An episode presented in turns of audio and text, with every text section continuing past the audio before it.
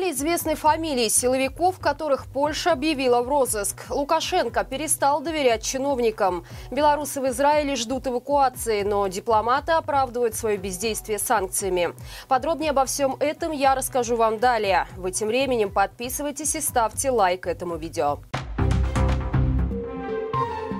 Польская прокуратура обнародовала фамилии белорусских силовиков, которые объявлены международный розыск. Это люди, причастные к насилию в отношении белорусов, задержанных во время протестов 2020 года.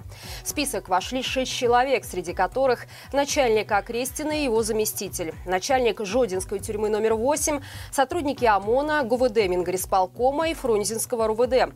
Эти лица подозреваются в совершении преступлений, связанных с лишением свободы человека, совершенного с особой жестокостью.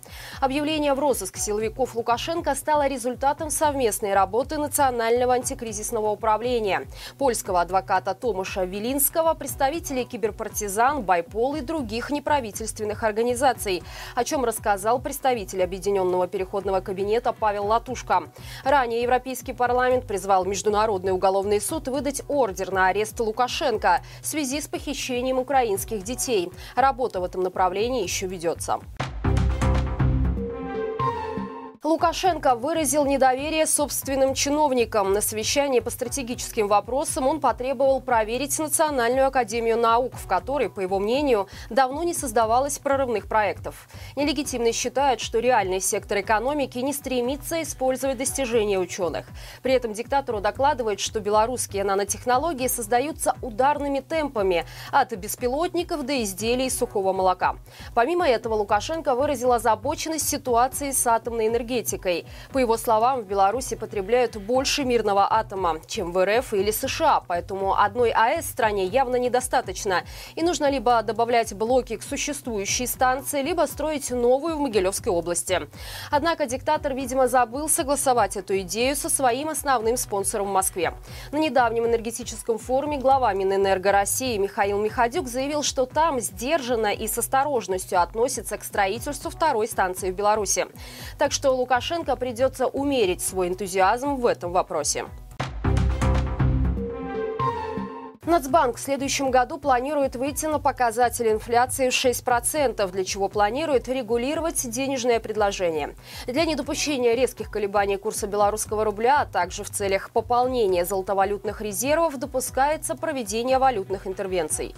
Объем золотовалютных резервов на конец следующего года должен быть в пределах 6 миллиардов долларов, а ставка рефинансирования будет в районе 9%.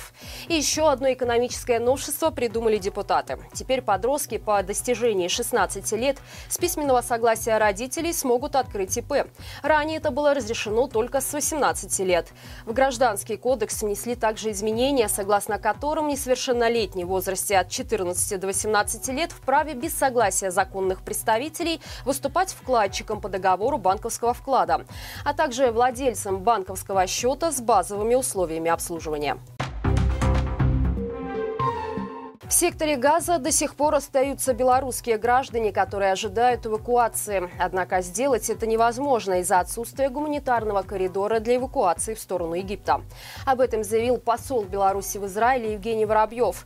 По его словам, дипломаты делают все возможное для организации спасения белорусов. Правда, когда именно это произойдет, чиновник не уточнил. Он также отметил, что в Тель-Авиве уже работает аэропорт, и цены на рейсы в разные страны стали намного дешевле, поэтому для спасения можно воспользоваться еще и этой возможностью. Ранее сообщалось, что Минск договорился с Москвой об эвакуации наших граждан вместе с россиянами общим рейсом. Однако пока этого не произошло. Белорусские чиновники винят во всем санкции, которые были наложены на Белавия. Несмотря на полученное разрешение израильской стороной, ограничения не дают реализовать прямой рейс из Израиля в Беларусь. Тем временем армия Израиля выдвинула Хамас два безоговорочных условия, при которых она не начнет наземную наземную операцию. Все заложники должны быть освобождены, а террористы сдаться. Министр обороны страны также заявил, что если этого не произойдет, то наземная операция будет направлена на полное уничтожение Хамас. 25-летний минчанин пытался откосить от военной службы и стал фигурантом уголовного дела. По информации прокуратуры, мужчина дважды получал отсрочку от армии по состоянию здоровья. Но зимой 2023 года его признали годным. Он обжаловал решение в суде, ссылаясь на психические расстройства, но и это не помогло. В итоге в комиссариат по повестке он так и не явился. Несколько месяцев минчанин находился в Грузии, а когда вернулся домой, то узнал, что в его отношении возбуждено уголовное дело.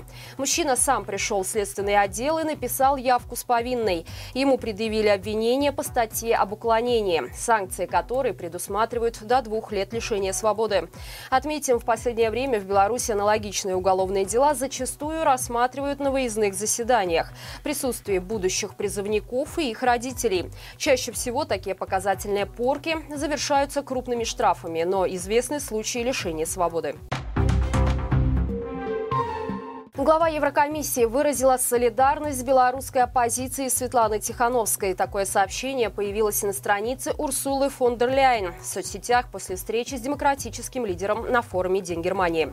По итогам мероприятия Тихановская подчеркнула, что Беларусь принадлежит Европе, и международная поддержка сейчас особенно важна, поскольку это совместный путь к безопасному будущему всего региона. Отметим, на прошлой неделе Тихановская посетила ряд стран с официальным визитом. Итогом стал запуск стипендиальной программы для белорусов в одном из самых престижных университетов Центральной Европы – австрийском Инсбруке. В рамках программы под патронажем Светланы Тихановской граждане нашей страны смогут получить степень бакалавра или магистра по более чем 10 специальностям. Помимо этого, политик впервые побывала в одной из стран СНГ. Визит в Молдову состоялся по личному приглашению президента Майи Санду. На встрече обсудили более тесное сотрудничество на международной арене, а также также присоединились к акции в поддержку белорусских политзаключенных. Друзья, как обычно, по понедельникам у нас выходит рубрика «Народ спросит». В новом выпуске обсудили с экспертами, признает ли Запад Лукашенко диктатором, почему руководящие должности занимают силовики, а также почему так часто повышают налоги. Ссылка в описании к этому видео. На этом у меня все. Благодарим вас за лайки, комментарии, подписки. До встречи завтра и живи Беларусь!